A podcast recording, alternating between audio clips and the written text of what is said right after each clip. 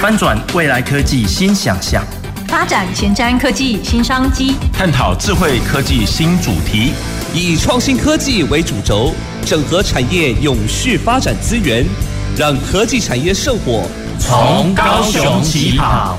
欢迎收听《南方科技城》，本节目由高雄广播电台与国立高雄科技大学合作直播。各位听众朋友以及电视机前的观众朋友，大家晚安，大家好，欢迎收听《南方科技城》节目，我是今天的节目主持人罗光敏。今天呢，我们要跟各位聊聊光学产业的科技前沿。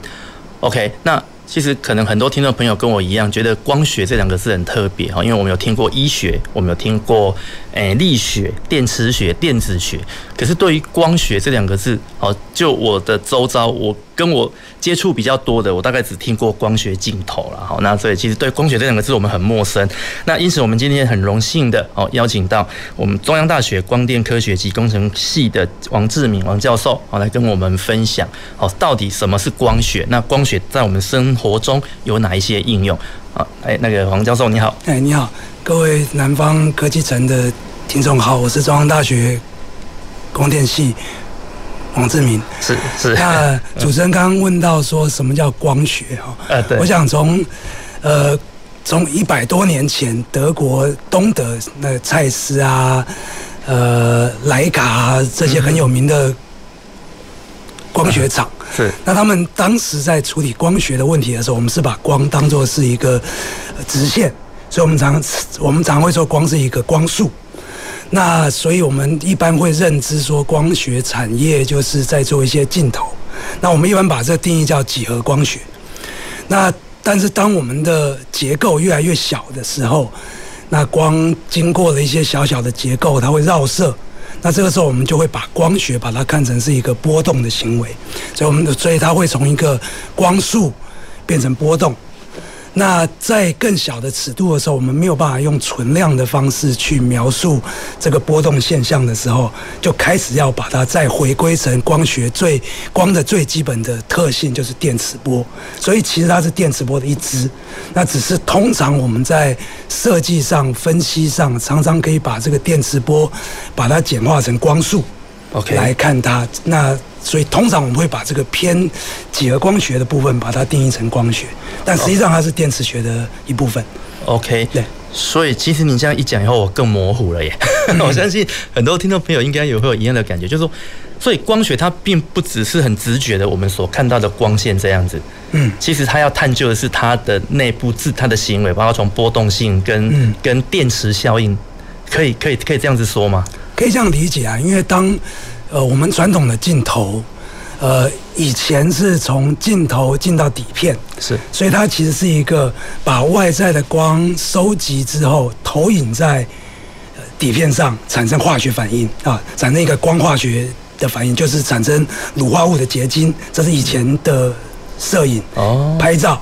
那现在是说，我们现在把这个光一样以传统的镜头汇聚或者投影在我们的感测器。上面现在这个感测器变成是 CCD 或是 CMOS sensor 是哦，这些感测器它变成是把光变成电的讯号，对，所以其实这个就是一个光跟电的一个结合。OK OK，那所以照您这样所说，那所以光学它可以应用在哪一些产业啊？就是说除了您刚刚所讲的，如果我们以前用大概是用在所谓的镜头上嘛，哦，镜头的成像。那以目前来看，那它还有哪一些产业需要用到类似像您刚所提的这样子的技术？诶、我想我一个以一个比较生活化的方式来讲这件事情，像例如说我们进到便利商店，我想要缴钱，啊，那所以我可能我要先先上网去把我要。呃，我要把我的缴费单的 QR code 或者 barcode 把它印出来。是。那这个时候，我要先在用我的网络以无线通讯的方式，跟资料中间去 request 一个，呃，请他把我的账单给弄过来。那这个中间在传输的时候就是光纤。哦哈。那那以前在传输的时候用铜导线，那这个时候铜导线因为它的传输的速率是比比较慢的。当我们人使用的人越来越多了，资料量越来越大，你必须用光这种可以承载比较大的资料量的，你可以想象说它是一个大的水管。啊，那这个时候讯号用光在传输，传输完之后，最后我还是得把它变成电的讯号，所以我要有一些光的侦测器去在去接收这些零一零一调变，OK。的讯号，拿到我的手机之后，我去拿着我的手机去给店员，请他扫我的 barcode，他其实拿一个镭射是去扫我的条码。镭射扫完条码之后，上面会影影像去侦测这些条码的零一零一的讯号，我就可以读到我的账单。那这个时候我在缴费，一样要跟资料中心做一些的一些资料的交换。这些传输是光，读取是光。那再来我的荧幕在显示的时候也是光，像 LCD 面板、OLED 面板之类的，或者是你直接用你的 Apple。Watch 它可能是 Mini LED 的面板，这这些其实都是光学的产业。那你在扫 Barcode 或是扫 QR Code，你需要用一些镜头，这也都是光学产业的范畴。哦，OK，所以光它其实不只是做一个辨识的功用，它其实也可以做讯号的传输。您刚刚所提的零一零一这样子的讯号，以前我们一直以为要透过导线。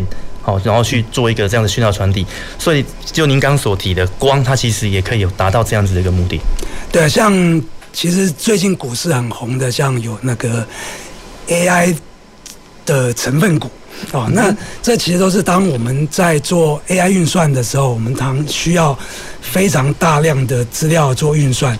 那这个时候你传输，以前我们说，哎，我在。呃，国家跟国家之间的讯号用海底电呃海底光缆去传输。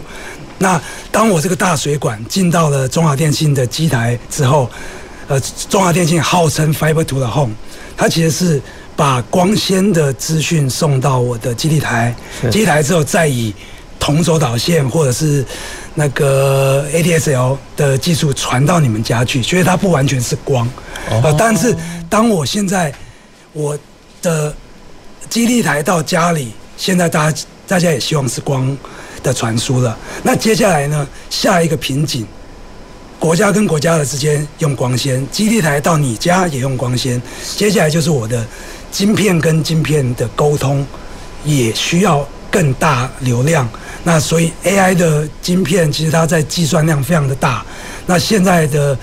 呃，铜的导线大概上限可能会是每秒可能是十 G，那用光的话，目前看起来是可以做到四百 G，甚至哇哦，甚至八百 G。所以它在传输的时候，你的传输的容量就不再像电一样比较会受限，用光的传输就会快比较多。OK，那所以光它到底是用什么样子的方式来做这一件事情啊？就是说。我很难理解，说光它是利用它的波动性的改变，还是怎么样去记录这个零一的讯号？哎、欸，其实它没有记录零一的讯号，它其实真正是呃传输零一的讯号，或者是说我们现在可能会有一个镭射，或者是呃通常是一个半导体镭射，那这个灯。你可以把它想象是一个灯，灯亮或不亮，有点像烽火台。我们可以把烽火台点亮或是不点亮，这个时候亮跟不亮可能是零跟一。那当我们的光源是镭射二极体的时候，你可以很简单的去给电不给电，它就有亮暗的讯号。是。那当我们人眼觉得它是一样亮，就跟我们的日光灯管，它现在可能是每每秒闪烁六十次，只是我们眼睛没有办法去感受它。但是呃，当我们的呃，镭射机体，我可以用非常快速的调变之后，它进到光纤里面，我还是有这样子的零一零一快速调变的讯号。之后我再由另外一个接收器去解调它，哦，那我就可以得到快速传输的讯号了。OK，我大概了解。所以其实原来光它可以借由这样子的一个调变的一个过程，去获得讯号传输的一个功用。OK，好，那我这边想就是在呃跟王教授这边请教，就是说，其实我从您的个人的学术专长里面有发现，就是说，您个人主要是在做微纳米的光学系统以及这个表面电浆的超引材料处理。那我我很好奇，就是说，像这样子的东西，它跟我们的光学有什么样子的一个连结性？嗯，那我我首先我先讲什么叫超引材料。OK，超引材料这个东西，呃，它的英文叫做 meta material。material 叫做材料，是 meta 就是超越的意思。它的呃它的意思其实是 Beyond，所以有时候在中国那边会把它翻译成叫超材料，那我们这边会把它翻译成超颖材料，超级新颖的材料啊。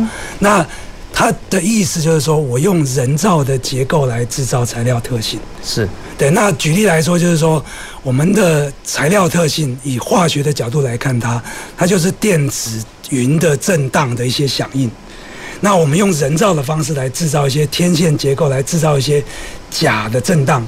那这个时候我就可以创造一些自然界没有的天线的没有的材料的结构，所以我们叫它超隐材料。那这个 Meta 这个字，也就是 Facebook 后来改名叫 Meta 的的那个一样的字。哦，原来如此啊！对对对，OK。那这部分它可以透过光学的技术来实实现吗？就是您刚所提的这样子的概念。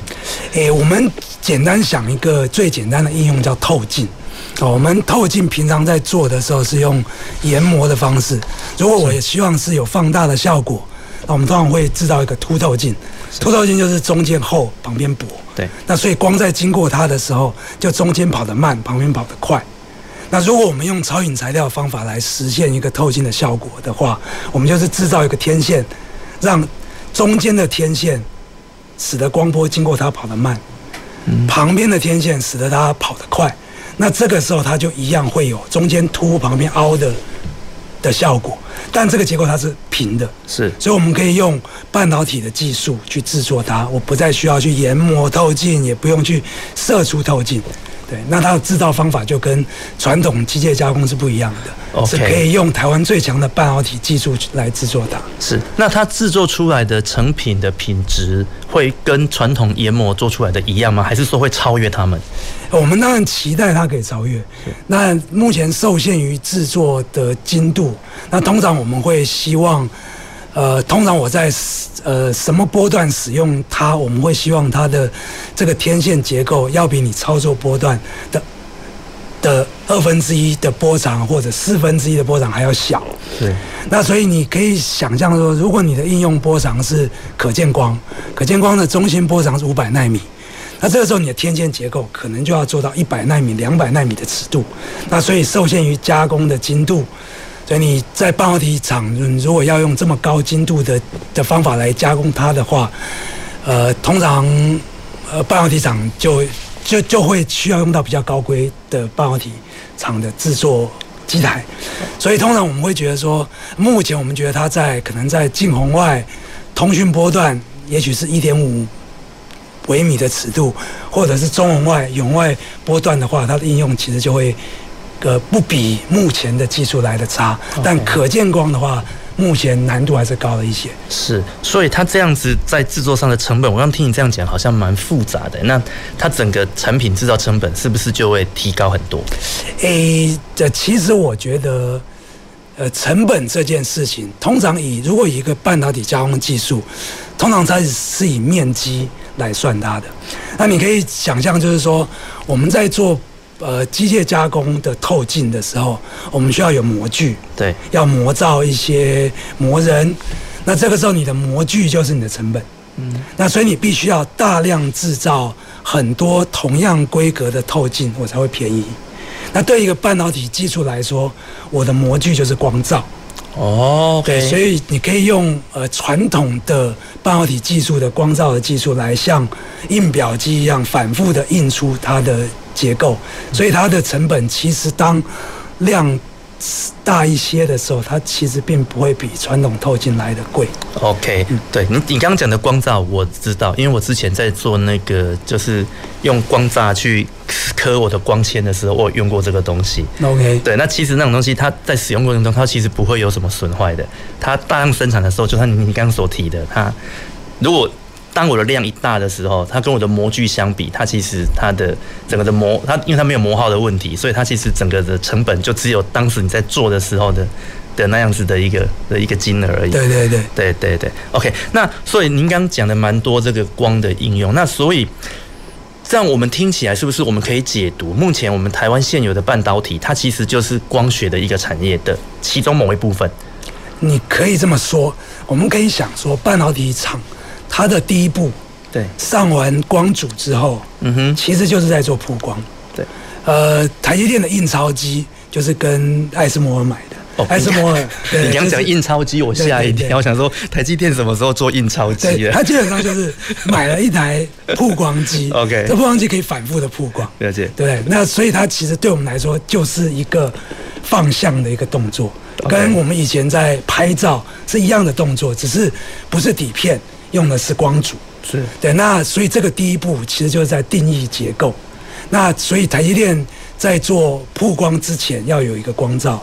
光照铺完，结构就落在呃晶片上面。是。那对我们来说，做呃就以做超影透镜这个应用来说，对半导体厂来说，台积电一般它制造一个电子元件逻辑晶片，它可能要两百到四百道制成。那我们做超影透镜的话，反倒只需要三四道。上光的上完光组之后曝光，蚀刻清洗。大家就结束了。OK，这相较之下，以半导体厂来说，这是非常简单的制程。是，对。OK，所以我们今天的题目是光学产业的科技前沿。然后我突然间聊到现在，我突然间有一种感觉，好像我们在聊的是半导体。哎，对，所以我这边就说。要请教王教授，就是说，那所以我们的光学产业，除了目前在国内半导体这方面用的很多以外，它在这这几年来有没有什么其他的一个应用发展？呃，我觉得第一个光学产业如果比较偏呃传统的光学厂的话，毕竟它已经是一个一百年到两百年的产业哦。那台湾的光学厂大概就是从呃以前日本的 Nikon、Canon 在台湾设一些。呃，二线厂是来做一些那个呃镜头的代工，那最后这这一场撤走了之后，台湾就留下了大力光、亚光这些呃光学厂。是那这种比较偏传产的产业，他们其实是一个非常精密的加工、机械加工产业。那所以通常呃台湾的呃其实不只是光学业，台湾几乎所有的产业。最大的困境是我们比较没有定义应用的能力。是，通常都是说国际大厂他在问你，诶，国际大厂提出需求，他就说，诶，你能不能做什么什么样的东西？那台湾的厂商才会开始做这件事情。就是代工代工的概念。定义需求是难的。OK，因为我们要呃，通常我们都会觉得说是 Apple 它。它定义的产品，我们会觉得比较好。你可以想象说，你现在的手机的镜头都是凸出来的。对。那因为以前的手机镜头可能要求没有那么高，以前刚开始第一支手机装的镜头可能是三十万画素、两百万画素，解析度都很低，它只是呃拿来应急拍照用的。真正我要拍好的画质，我可能会用数位相机。OK。但是后来对 Apple。一直要求台湾的厂商把镜头做得越来越好，所以它的镜头从以前里面只有四片的镜片，变成五片，变成七片，到现在八片。哦，所以这个镜头整整个整个镜头模组已经比你的手机还要凸。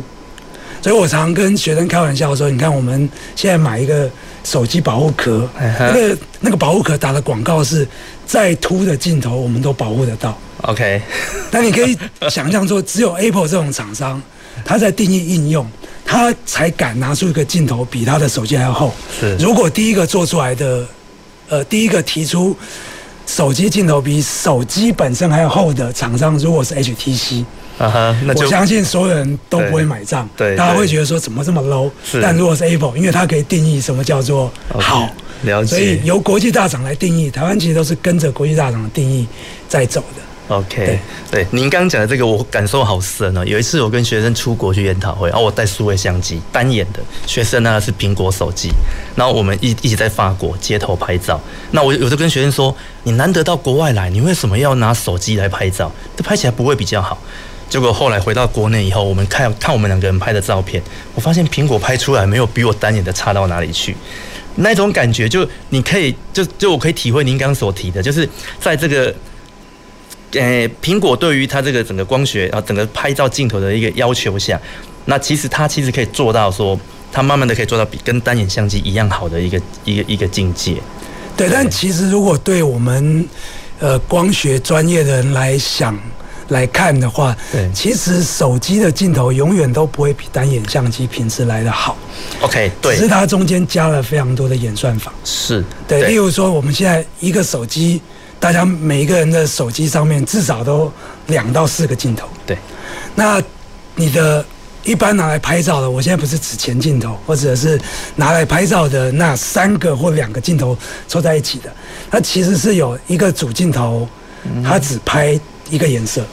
那因为只拍一个颜色，所以它可以，呃，把那个画术的细节拍的比较多。然后它在旁边再一个镜头是有颜色的 RGB，啊，这三原色的哦的镜头影像。原来多镜头的用意是这样子。对，它其实有多个功能啦，一个是我把颜色的资讯填补到单呃单色的。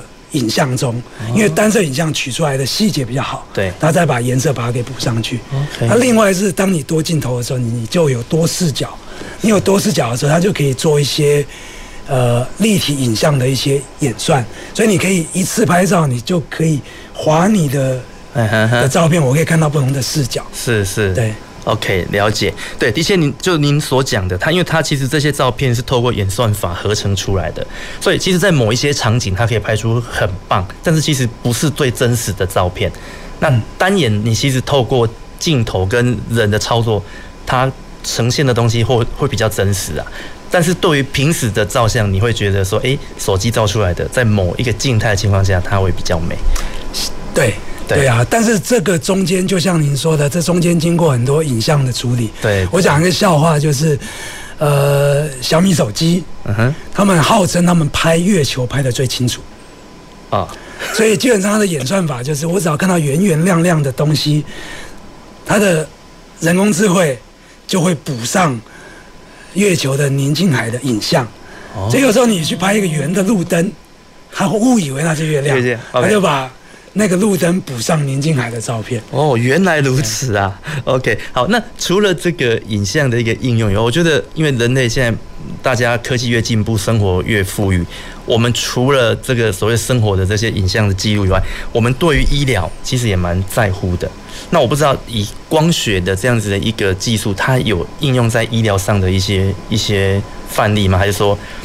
哎，医疗目前到底有哪一些东西需要用到光学的？呃，像我们我们先讲，如果是内视镜，哦，OK，对，那我们现在的内视镜其实前面都有放一个小小的镜头。那传统的内视镜，它上面的镜头可能是两三个咪咪的，两三个厘米。那这个时候你把它塞进你做大肠镜、胃镜，你都会觉得这么粗，非常的不舒服，或者光看到你就觉得非常恐怖。对，对那呃现在的。内视镜通常它就使用零点五个 mm 的尺寸的，是。那这个时候它的内视镜可以做的比较小。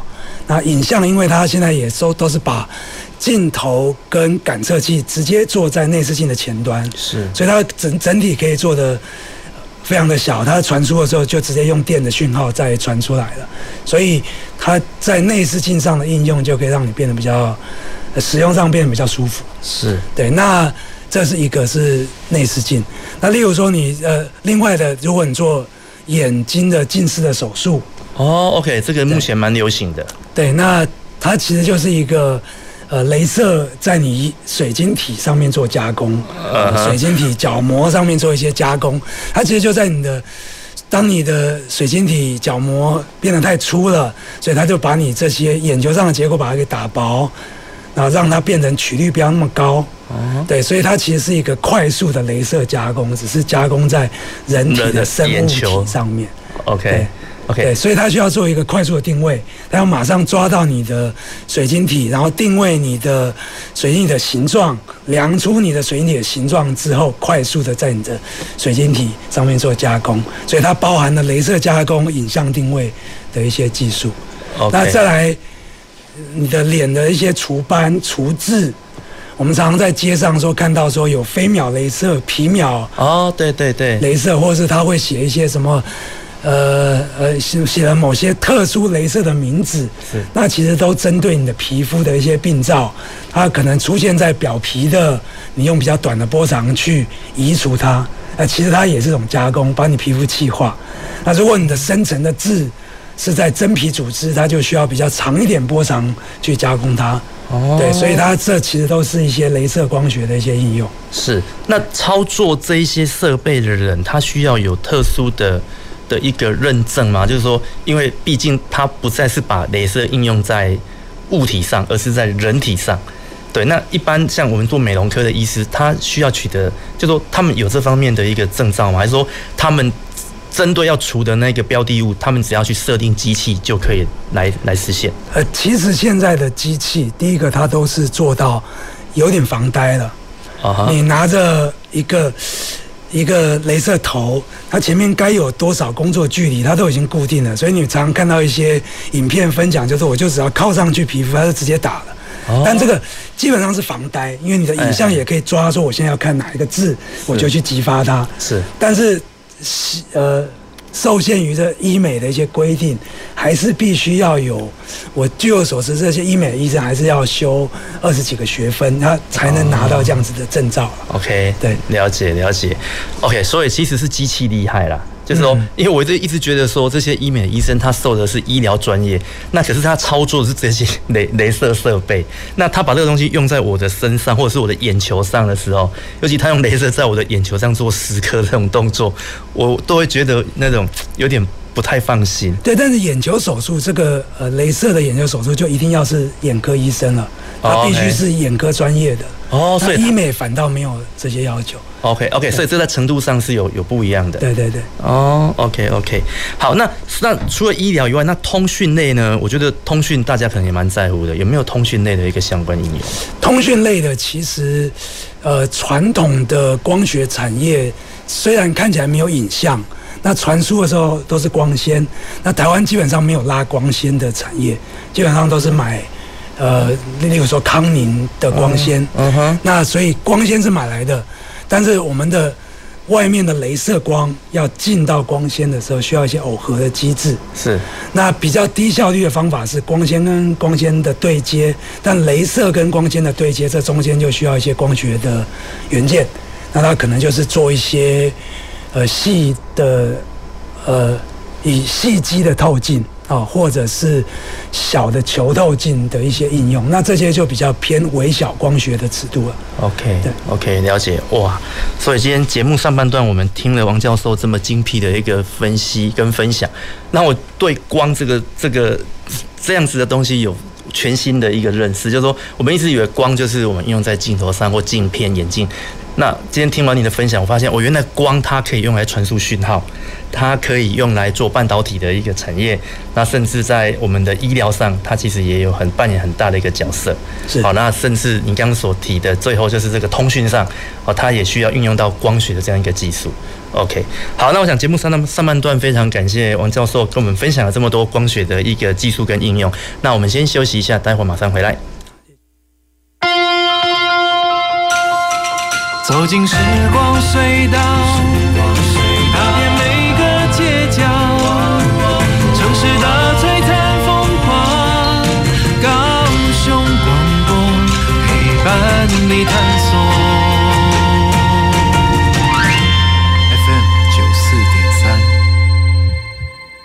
阿妈，你要去哪里呀？我去参加候选人招待的旅行团啊。哦，阿妈，拿候选人给的钱或是礼物接受招待，免费吃饭游玩，这些都很有可能构成贿选，这样子是犯罪呢。啊，这么严重哦？那这样我不要去了。不止不能去，我们还要勇于检举贿选，齐心反贿选，全民动起来。检举贿选，请拨打零八零零零二四零九九，拨通后再按四。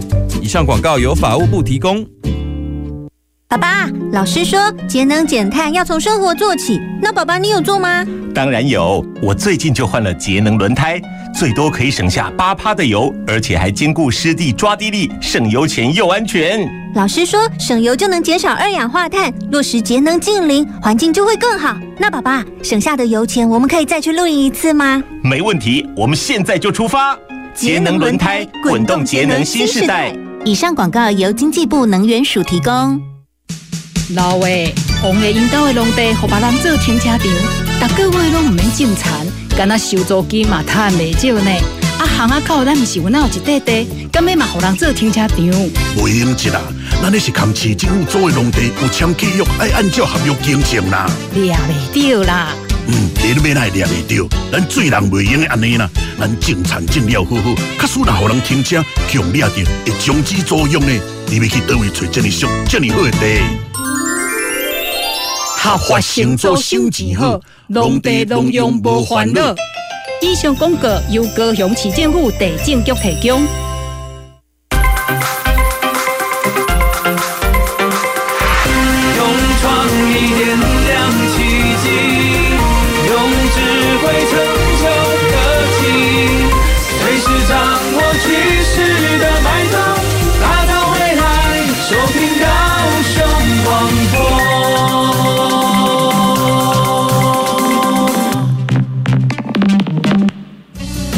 前瞻的，未来的，您现在所收听的是提供您最多科技产业新知的南方科技城。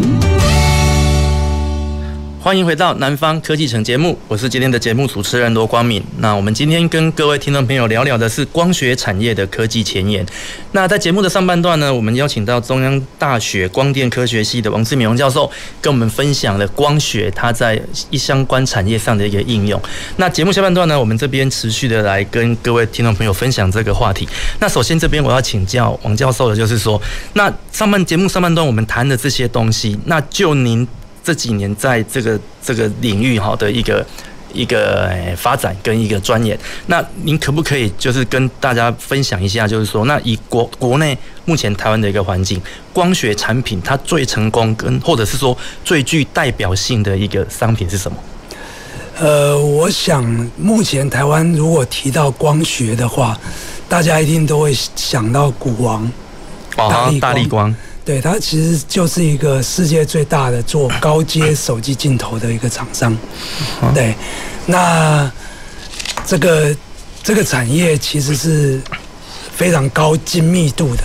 像刚刚我有提到说，当 Apple 在要求我们的镜头解析度要越来越高，所以你的镜片从四片、五片增加到增加到八片，这有点像是在。对加工产业来说，有点像是，呃，精密加工产业的那个叠叠乐。是叠叠乐，就是那那些木头，我一层一层的往上叠。当这个木头的精度不高的时候，越叠就越歪。啊啊，所以要把它做好这件事情不容易。所以其实台湾现在可以做高阶手机镜头的，大概就是大力光跟玉清光这两家。OK, okay. 对，OK，那。这些镜头，它现在我们的技术这么的发达，它做的很棒。可是，像如果有在玩摄影的听众朋友，可能就会就会发现说，现在的手机或者是相机，它其实的画素都已经从早期的一百万、两百万到一千万、两千万，甚至到现在的一亿这么高的一个画素。那它这个这样子的一个进步，它完全是靠镜头的技术堆叠出来的吗？还是说有其他的一个因素要来配合？呃，我想这个。镜头跟感测器是相互匹配的。像如果如果年纪比较大的人有用过底片式的的照相机，那以前我们在买底片的时候会去看那个 ISO 值，对，ISO 就是感光度，它指的是感光度。但对呃这种乳化物的底片来说，这个 ISO 同时也对应到我的乳化物结晶的大小。所以当我感光度越低的时候，通常我晶体越小。所以我可以得到越高解析度的哦的影像，所以以前的镜头呢，像呃德国的高阶的镜头厂，像蔡司啊，呃莱卡这些，他们就他们的光学镜头在当时跟低阶的镜头比起来，它有绝对的差距，因为我们同时要呃我们需要进到非常大的光量，然后去让很小的。乳化物的晶体都可以成像，都可以感受到它。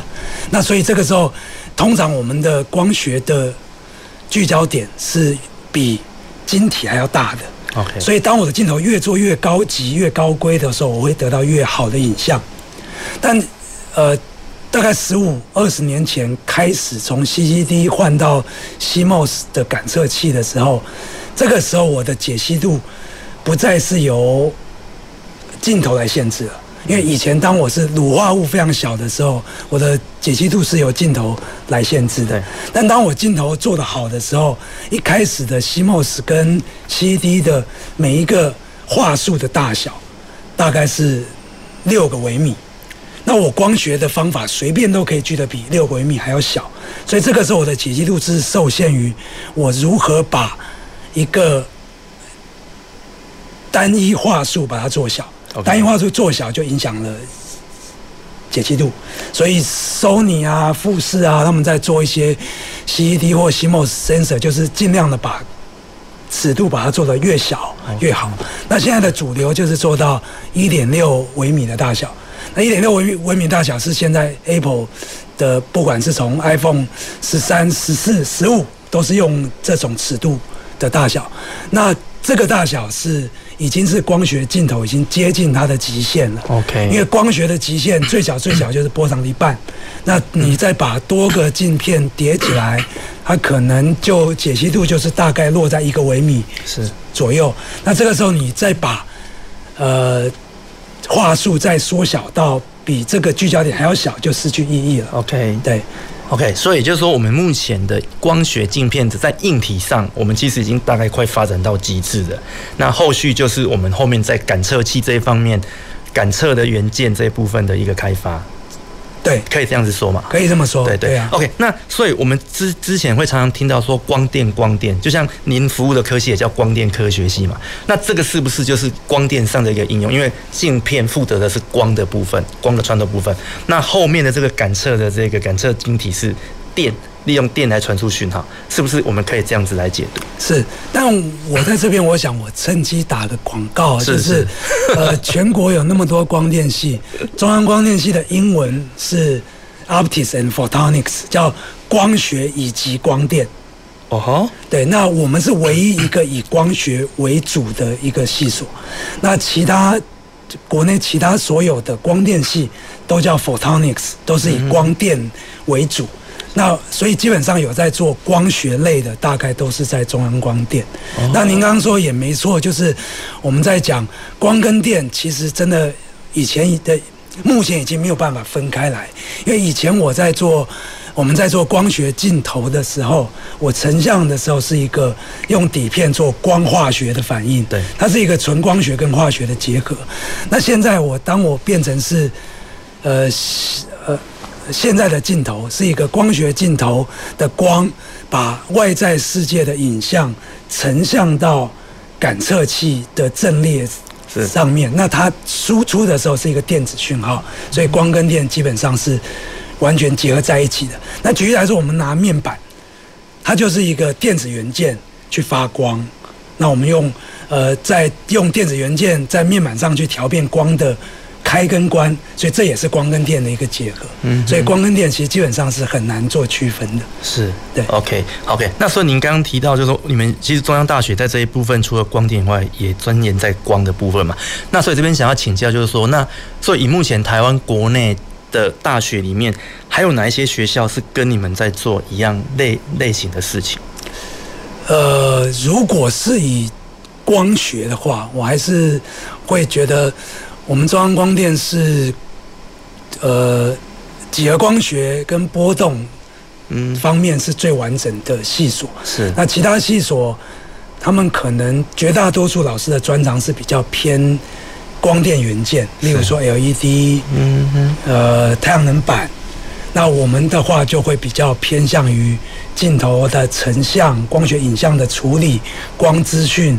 光的呃全像素之类的这些比较偏过去人家认为是纯光学的一些领域，OK，所以你们是比较在基础的理论基础，哎，理论基础上在做这一个这一方面的一个教育跟训练，呃，嗯，可以可以可以这样说吗？其实呃，我讲我们两个国内两个最老的光电所啊，哦，一个是交大光电，交大光电是由教育部请他们。成立的训练一些光电的人才，那中央光电是由国防部委托成立的。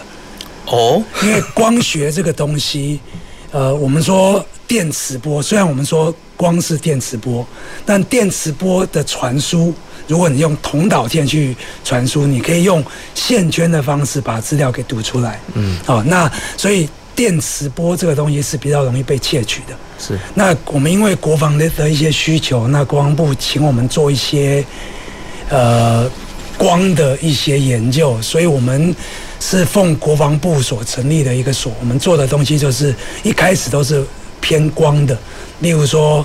红外线的飞弹的追踪，像我们以前西藏有老师做海虫素飞弹的追踪系统，那这都是一些从三四十年前就开始在做一些国防自主的一些东西。那目前我们系也有些老师在做光学陀螺仪，那这个是这个过去台湾也没有人有能力做这个元件。那你的飞弹，像例如说天空三号。那我们系上的老师做的光学陀螺仪的定位，跟美国提供我们的光学陀螺仪的等级是一样的。嗯哼，对，这这些其实都是非常纯光学的一些应用。OK，OK，、okay, 所以您刚刚的答案里面其实已经有回答我接接下来要跟您请教的一个问题，就是说，呃，因为像目前贵系跟这个这个交大光电，他们其实都是在政府的某些政策下有需要而。引导而成立出来的一个系所，那所以这几年的一个发展过程里面，我我相信，因为诶、欸，台湾在你们两个学校的努力下，其实也做得非常多了哈。那我想要了解，就是说，那目前以政府的角的角色，他们对于整个国内这部分的发展，他有没有什么新的期许？呃，例如说，呃，可能是十年前吧，嗯哼，政府在呃。做一些产业的推广，像两造双星中的面板产业跟照明产业 LED，这些都是政府在比较有系统的大力扶持的产业。那这两年的话，政府在做一些显前瞻显示产业的一些推广。那例如说是 AR、VR，然后呃可能是浮空浮空投影，或者是。Micro LED 的一些技术的一些推广，政府其实一直都有持续在做一些 top down 的一些 OK 国家型计划的一些福祉，对，对，但是这个经费，老实说，光学产业毕竟还是跟电子产业比起来，规模是小得多。啊哈你即使是想说是一个股王，其实你看它的、它的、它的产值或者是它的市值都。跟一个半导体厂比起来，它投资额是相对低得多。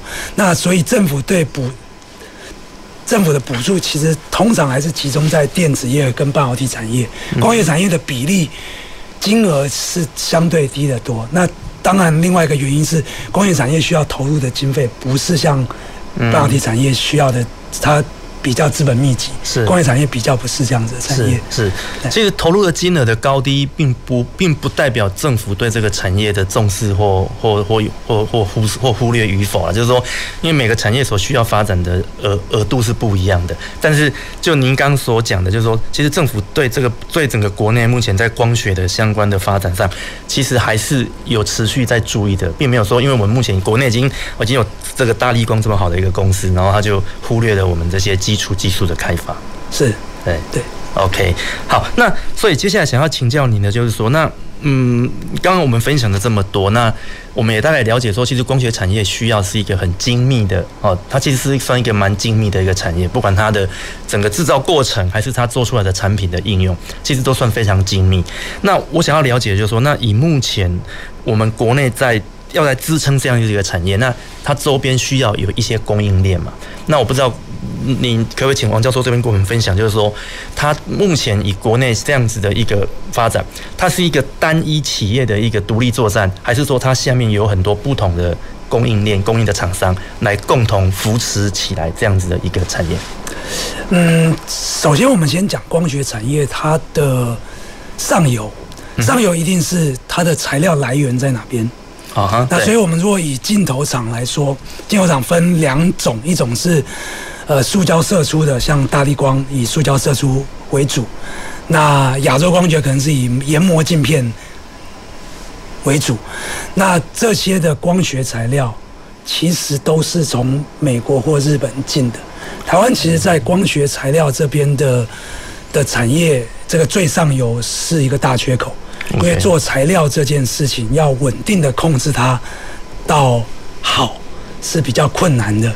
我举一个简单的例子，就是说我们在做光学镜头的设计的时候啊，我们要知道一个我们。小时候都学过，说一个叫斯奈尔定律，是光怎么偏折。对。那我们常说水的折射率是一点三三。那我们在做，所以你看，它是我们小时候在计算的时候，它给你的数字准到小数点两位。那对光学产业的话，它要准到小数点第三位，然后精确度是到第四位点五哦，零点零零五啊，零点啊，就小点三个零一个五，OK，甚至三个零一个二。还要精准到这种尺度，那这个时候设计出来的呃镜头才会是准的。而且这个中间呢，我会需要非常多不一样的玻璃。嗯哼，我一个镜片，我们说有八片式的，它里面用到的玻璃的种类可能就有三到四种，所以它的每一种材料都要稳稳的控制到它的折射率，倒是精准的。所以这件事就难度非常的高，连最简单的。呃，所以台湾其实基本上是没有玻璃的的材料。那再来塑胶射出的材料，这个一一一般是以日本跟德国的呃塑胶粉材为主。那那这个时候再做加热、热压射出。那大立光的技术是在如何射出一个镜片，让它跟你的模具是长得非常像，而且射出的时候折射率不会有什么特别的改变。对，那所以上游的材料我们是缺乏的，但台湾比较强的是模具的制造。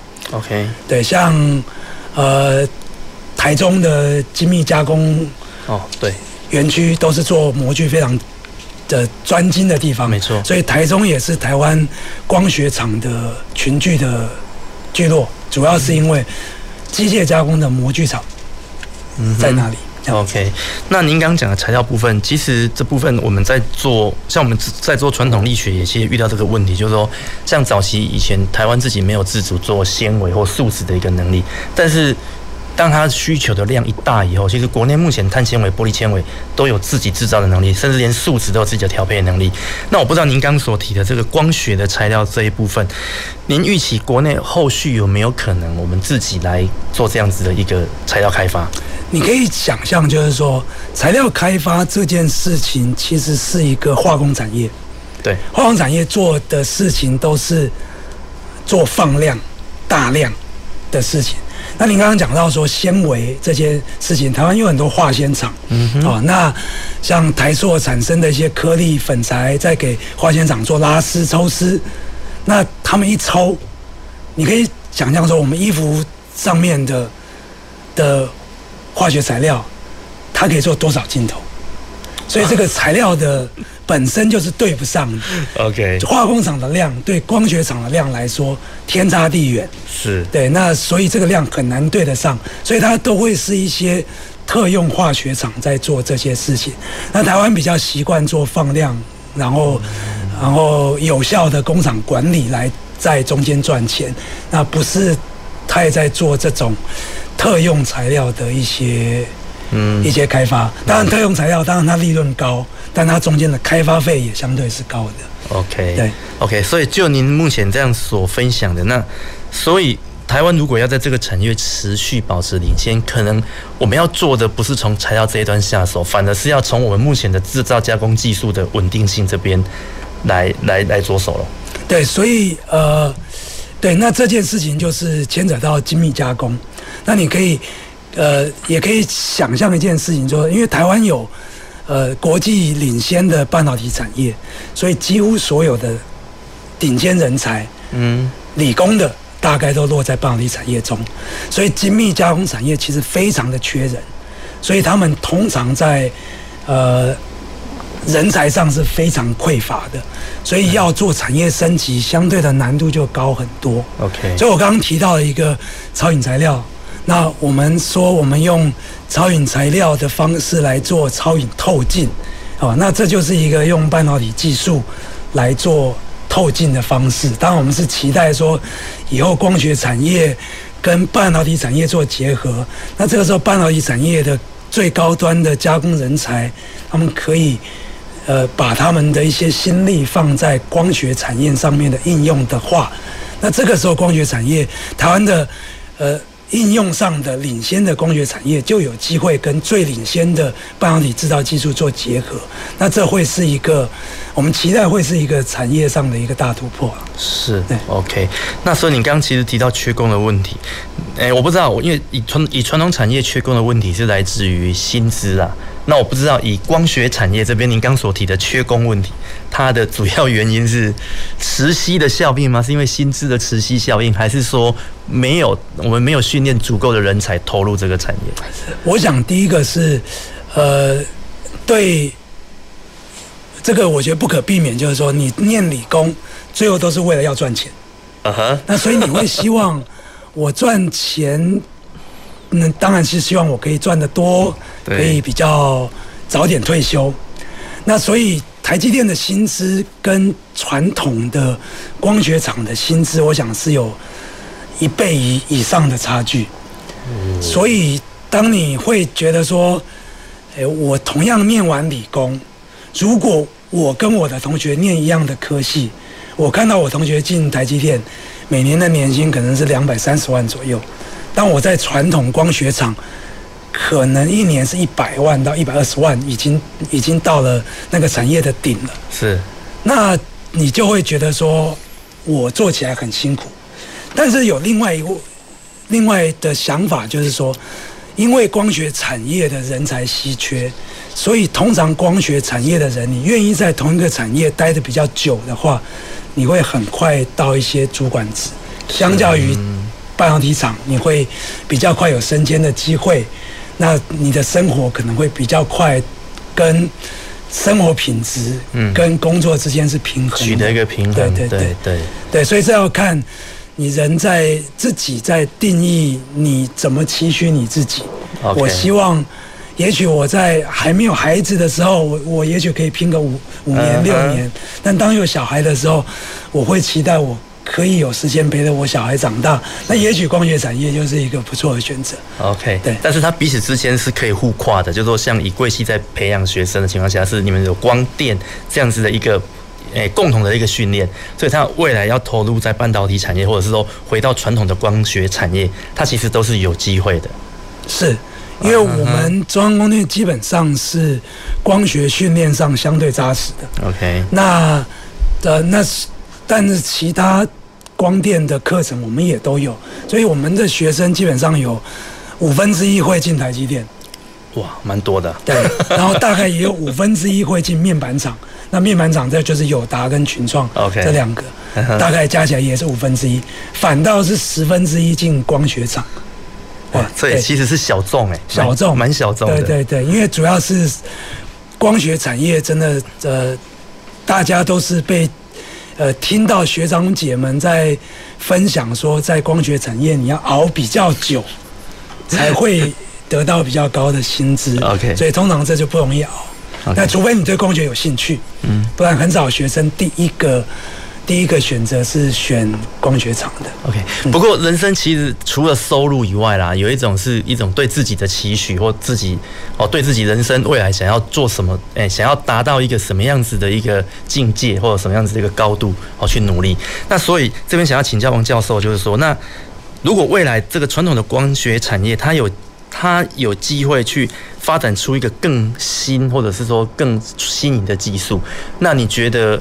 它会会会是什么？诶、欸，我我这边拾人牙会一下，像呃 去年 Google 的执行长，他提了未来十年三样，他觉得是这世界上呃必须要放最多心力去处理的一些问题，一个叫做量子资讯，嗯哼，Quantum Information，一个是 AR VR，那一个。呃，另外一个是什么？另外一个我就忘了啊，哦，可能是 AI 啊，对对对，应该是这三个领域。我想这中间就有三个，不，这三个领域就有两个跟光电非常的相关。虽然我们说量子资讯好像跟光电没有什么关系，但它其实在传输的时候，呃，是用光子跟光子之间的纠缠在传输的。哦，对，所以这个。呃，我们系上就有一些老师在做量子资讯。那量子资讯的传输，我刚刚说电的资讯传输是可以用线圈，或者是把电给摆 pass 出来，你可以读到它的讯号。光纤很难做这件事情，那量子资讯更是完全不可能。OK，因为当你在拿了其中一个。呃，拿了其中一个量子资讯的时候，另外一方马上会知道有人在窃取我的资讯，所以这件事情是量子的治安是非常非常高的，它是完全没有办法完 完全没有办法窃取的。所以做量子光学这件事情，也是未来一个非常重要的领域。像红海也成立一个量子学院，啊、在做一些不管是量子计算、量子的资讯、量子的传输，这些都是。呃，其实都是严格来说都是跟光电相关的，因为它毕竟传输还是会以光子的资讯在传输。是。那另外一个是，呃，我刚刚说有，还有另外一个叫做 AR VR，那这个也是呃国际大厂在定义的一些应用。你可以想象，就是说我现在在讲一些资讯，但其实我我会忘稿。啊。那如果我的眼镜上面同时有 Mixed Reality，我把资讯跟我真实资真实世界中的资讯，跟我另外投影出的资讯，在我眼中我可以同时看到。是这个时候，我们蔡总统就不再是读稿机了，对啊，他可以他可以让人家不晓得他在读稿。是是是。对，那这件事其实非常有用。那如果你再结合 AI 的一些计算、演算、ChatGPT 或者是一些呃其他的一些翻译的一些技术，你甚至可以在。国跟国不同语言的人在沟通的时候，直接翻译出来的字幕是你的，你看得懂的语言。那你回答的时候用你的母语在回答，他得到的是他的母语的资讯。是是。那这个时候你的沟通，人跟人之间的沟通会变成是，呃，非常的顺。对。嗯，我们不再为了要满足，呃，世界上少数的。使用英语的人，我们去配合他使用英文。当你的资讯的传输少了语言的隔阂，我想资讯的传递会变得更顺更快。OK，对对，这其实我们也蛮期待说这样子的的一个境界赶快到来，因为我觉得您刚刚所提的这一部分，我觉得蛮蛮实用的。那其实刚最后请教你这个问题，也是说，因为大部分的人。的年轻人可能会为了薪资的问题而选择了哦，与跟他原本所学习的领域不同的一个好的一个哦一个工作场域。那所以如果说未来我们的这个哦这个技术它是有很很长远的一个发展的可能性，甚至在未来的一二十年，它可能会进入到另外一个领域的话，那或许会有更多优秀的年轻人愿意留在这个产业里面继续服务。对，好，那今天因为时间的关系，我们节目要进行到这边，那也非常感谢中央大学。光电系的王志明教授来参来参与我们今天的一个节目，来带来这么多哦丰富的一个知识。好，前瞻的科技的未来的南方科技城，我们下礼拜同一时间空中再会。谢谢。南方科技城节目由高雄广播电台与国立高雄科技大学合作直播，感谢您的收听。